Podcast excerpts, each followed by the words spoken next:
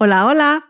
Para los que no nos conocen y para los que nos conocen, yo soy Manola. Y yo soy Manolis y esto es Manola por Dos, un podcast de dosis contagiosis. Hoy la dosis hablaremos de familias imperfectas, de lo que es el divorcio, lo que nosotros conocemos como una familia disfuncional y de lo que afecta en lo personal y en los hijos.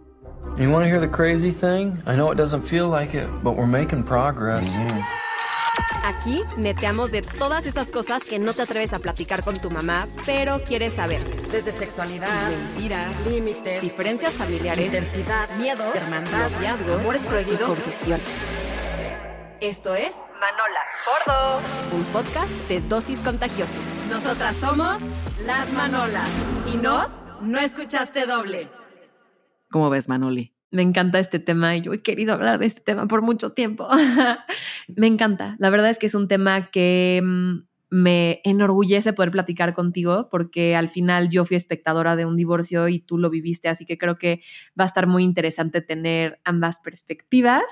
Un breve disclaimer, obviamente estamos hablando desde la experiencia, aquí no somos expertas, sino de lo que mi mamá vivió, de lo que yo viví y de ciertos aprendizajes que que llegaron con este divorcio, con esta disfuncionalidad, como la llamas, ¿no? Entonces, para empezar, me gustaría escucharte y saber qué piensas tú cuando escuchas la palabra familia imperfecta. Bueno, antes que nada, creo que no hay familias perfectas. Si en algún punto, y me incluyo, tú crees que tienes una familia perfecta, creo que hay ahí un warning, o sea, una luz roja. ¿Por qué? Porque desde mi experiencia, bueno, yo sentía que tenía una familia perfecta, que yo era perfecta, que mi pareja era perfecta, que mis hijos eran perfectos. Y creo que cuando sucede algo así, hay que estar muy alertas, porque no es normal que en una relación no haya este tipo de ajustes, este tipo de discusiones, de acuerdos, de cambios y que todo sea súper flat. Creo que ahí hay este, un momento para checar que hay algo mal o que tú quieres que sea perfecta y entonces vives una fantasía y eres una pantalla nada más. O sea, creo que la perfección no existe en ningún tipo de, de relación, ni con hijos, ni con amigas, ni nada. Siempre hay algo que hay que platicar, que hay que discutir y que hay que ajustar. Entonces, cuando tú te dices ser una familia perfecta, creo que estás mal en, ese punto, ¿no? ¿Tú qué opinas? yo opino lo mismo y creo que este tema de la pantalla es importante mencionarlo porque creo que todas las familias son imperfectas, pero a su forma de ser, ¿no? Entonces, creo que la familia imperfecta, como la conocemos, es aquella que no cumple con el estándar de Disney, ¿no? De, de estas películas hiper románticas. Todos somos felices. Todos somos felices y no hay ningún problema. Entonces mis hijos son de 10 y yo tengo la relación perfecta y creo que hay que empezar a normalizar lo que tú bien dices y bien llamas un ajuste. Hay ajustes, todos somos diferentes, somos individuos. Entonces, para mí eso es como la definición que tenemos ante una familia imperfecta, pero sí creo que todos vivimos dentro de una imperfección sana, necesaria, ¿no? Entonces, a mí algo que, que me ha pasado últimamente, y te digo que me encanta platicar de este tema, es que hoy veo hacia atrás y hablando del divorcio, creo que es lo mejor que pudo haber pasado y está muy mm, es un tabú, ¿no? Viene con mucha carga el, ay, es que el divorcio entonces todo va a ser imperfecto y todo está mal. Y realmente creo que cuando aprendes de este tipo de situaciones, encuentras un aprendizaje y ves que puedes vivir dentro de esta imperfección y que es muy padre encontrar ese punto y ese ajuste dentro de, eso, ¿no? Entonces, digo, me fui un poquito, pero retomando un poco el tema del, del divorcio, creo que viene muy al caso platicar de esto porque la gente percibe el divorcio como algo, uy, ya no funcionó, imperfecto, ¿no? Sí, como un fracaso. Como un fracaso. al, o sea, al final nos castigamos un chorro porque sí dices en qué fallé o qué hice mal o por qué pasó o por qué a mí y así, ¿no? Y definitivamente cuando algo no funciona de algún lado o de otro, o cuando es, algo es tan perfecto, pues te cae peor el balde de agua fría, ¿no? Porque no la ves venir. Pero al final también creo que cuando es como una bomba silenciosa, como que no la ves venir y así está horrible porque tú te crees que estás súper bien y eres perfecto. Pero cuando ya viene esta onda de retomar y de salir, también te das cuenta que para ti, o sea, yo hablo de mí, para mí también fue lo mejor que me pudo haber pasado. Yo no me veo haciendo lo que estoy haciendo ahorita si me hubiera quedado en la relación anterior. Siento que saqué lo mejor de mí y salí a la vida así a comérmela y de alguna manera seguía yo en esta familia perfecta, súper limitada y súper contenida y siguiendo como este rollito de que la familia feliz y sí, todo el estereotipo. en mi casa. Exactamente, el estereotipo. Entonces agradezco también la oportunidad de haber hecho mi vida y de también, o sea, no tener una familia perfecta ahorita tampoco, ni una relación perfecta, pero más normal y más dentro de una realidad.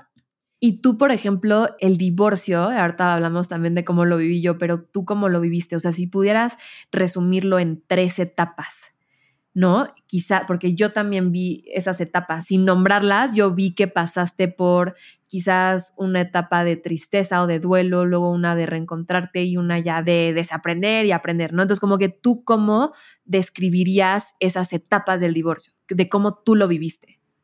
Sí, también tuve varias etapas, o sea, tuve la fortuna de acercarme a un grupo de ayuda que desglosaba las etapas por las que normalmente todos y todas pasamos del divorcio, ¿no? Como la de los 12 pasos, o sea, la tristeza, el enojo, el cómo decirle a tus hijos, el tema del dinero, la venganza, o la reconciliación. Entonces, fueron varias etapas por las que pasé y que, y que gracias a este programa y era yo muy aplicada, salí muy rápido este, adelante y, y también con muchísima claridad y también con resignación, porque luego también te aferras, ¿no? Y quiero, y quiero, y quiero, y cuando no funciona, no funciona, o cuando se rompe algo, se rompe y se acabó. Entonces, fueron varias etapas que viví yo en mi divorcio, pero muy diferentes a las que viví yo como hija de divorciados. Claro. Sí, porque como hija, que es lo que tú también estás viviendo ahorita, bueno, en su momento, yo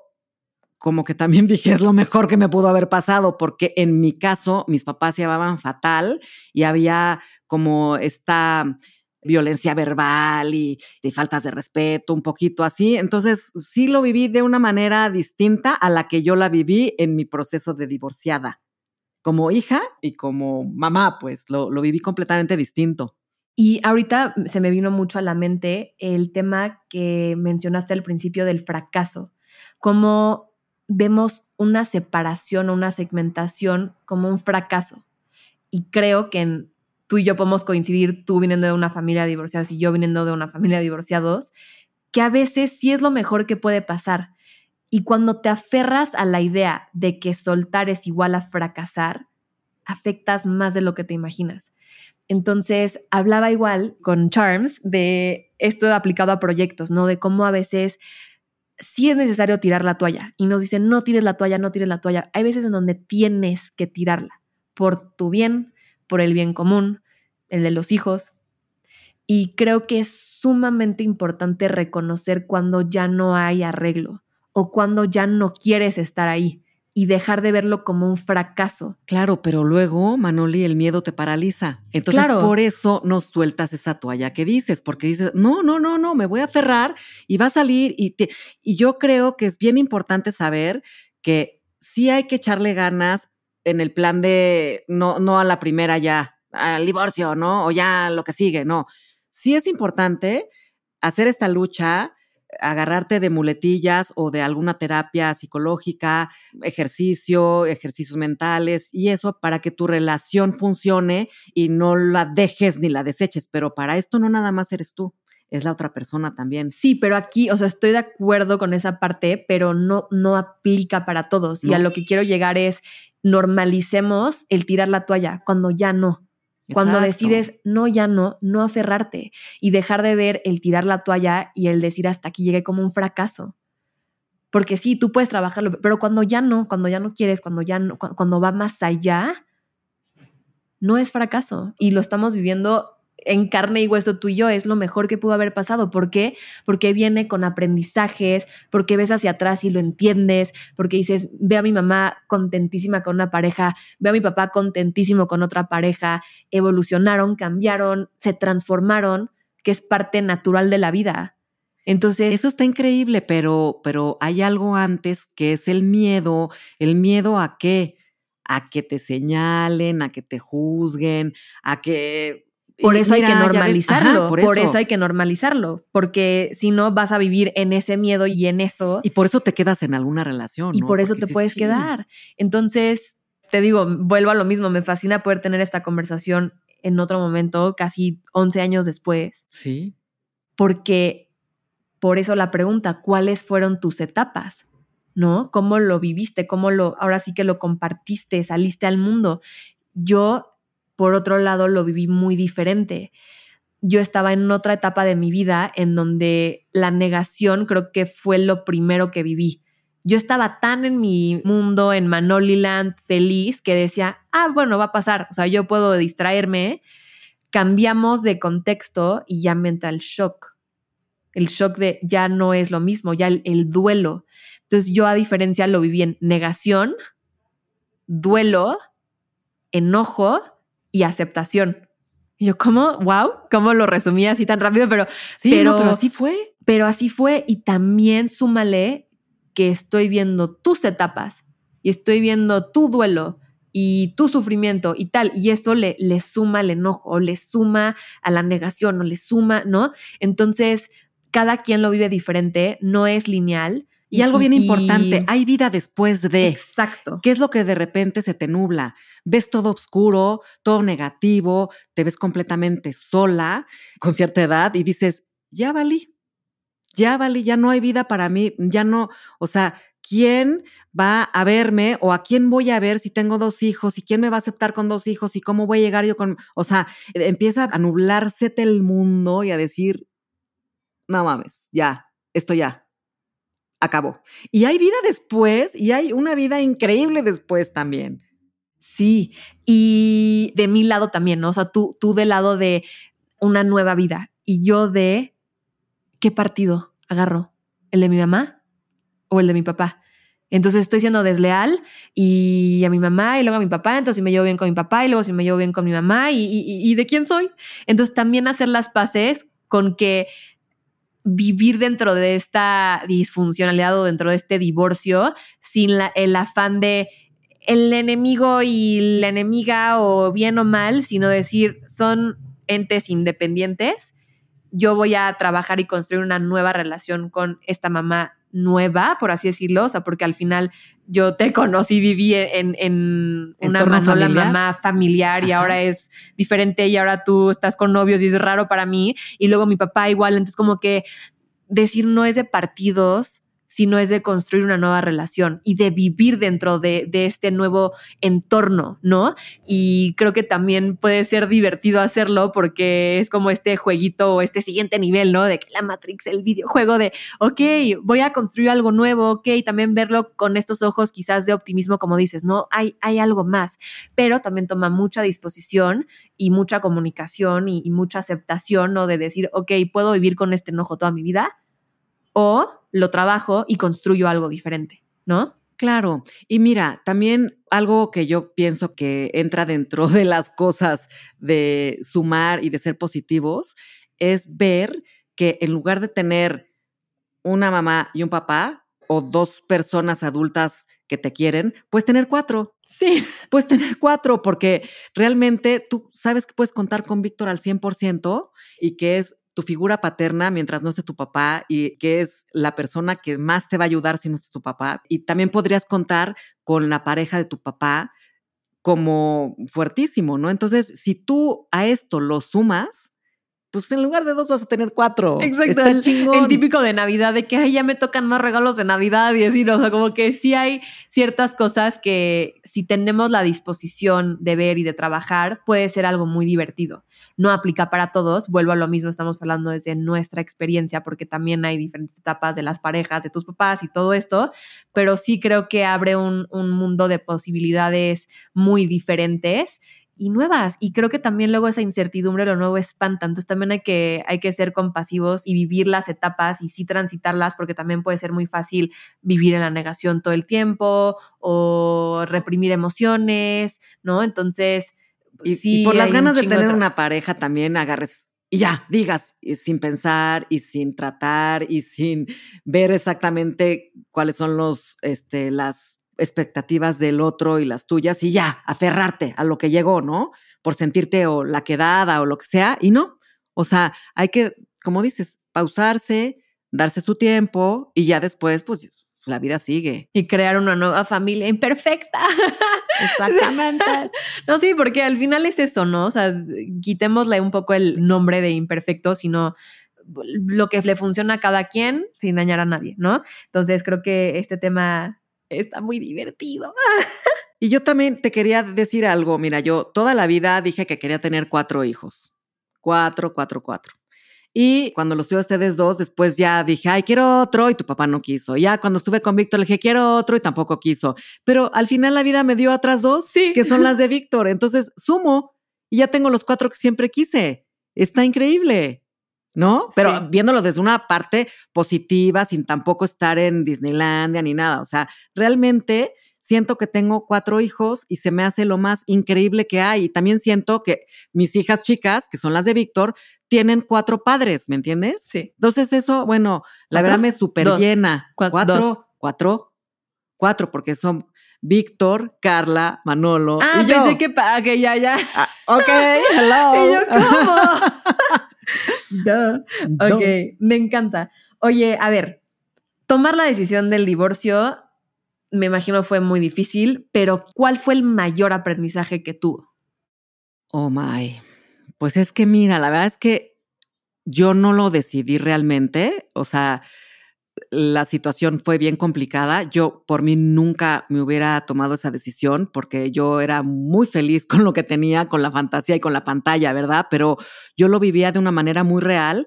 Yo no hubiera querido jamás tomar esa decisión. Fui orillada, fue muy doloroso, pero al final te digo, o sea, a todos nos benefició. Yo pude haber renacer, transformarme, volver a ser yo misma, que yo no me daba cuenta que había dejado de serlo.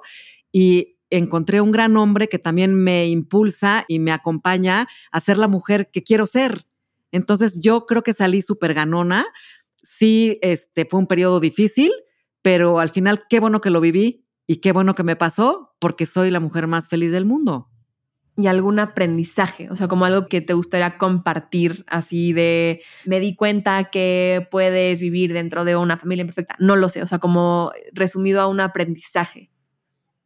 No sé, Manoli, se me hace muy difícil como contestar eso en una respuesta X. Es como toda una vida del después. O sea, aprendí que hay vida después de un divorcio y hay una vida increíble también. Depende mucho de ti, de la voluntad que tengas y de que primero estés bien tú contigo misma, lista y te avientes. Me, me fascina y creo que está muy bonito esta parte como de, pues, de esperanza, ¿no? A mí la verdad es que el aprendizaje que me dejó, y no tanto contigo, o sea, en, en general el tema de, de una separación o un divorcio, es que no tienes que estar a huevo. ¿Me explico? Sí. Sé que tu caso fue diferente, pero en general el tema de una separación, el aprendizaje que yo veo y que me gustaría aplicar en mi vida siempre es no tienes que estar a huevo. Y se vale decir no. Y se vale crear una vida nueva. Y se vale buscar algo que empate contigo. Y creo que eso es algo que no estamos muy acostumbrados como a escuchar y a ver, ¿no? O sea, el dejar de verlo justo como platicamos como un fracaso, sino una posibilidad nueva, ¿no? Entonces yo me quedo con eso, o sea, con ese aprendizaje, el verte a ti feliz, el ver a mi papá feliz sin tenerlos juntos en un espacio físico, y poder tener diferentes miembros de la familia y vivir dentro de esta imperfección, creo que es lo más perfecto. Y yo me quedo con eso y, empezar a cambiarlo de una familia imperfecta a una familia perfectamente imperfecta. Exactamente. Entonces, y, no vivir en la resignación. Por Favor, no, no. Y como cierre, eh, y ahora sí que tú la, la que lo vivió, ¿qué herramientas valiosas crees que puedas compartirle a alguien, ya sea que quiera seguir en la relación, ya sea que se quiera divorciar, ya sea que quiera trabajar algo personal? ¿Qué les recomendarías? Yo recomiendo eh, estar con los ojos muy abiertos. Eso quiere decir, o sea, como que veas todo realmente. Si tú lo ves y lo aceptas, sigas. Si tú lo ves y no lo aceptas, segundo, ir a terapia. Y tercero, pues si no funciona, pues seguir adelante sin la persona. No, no pasa nada.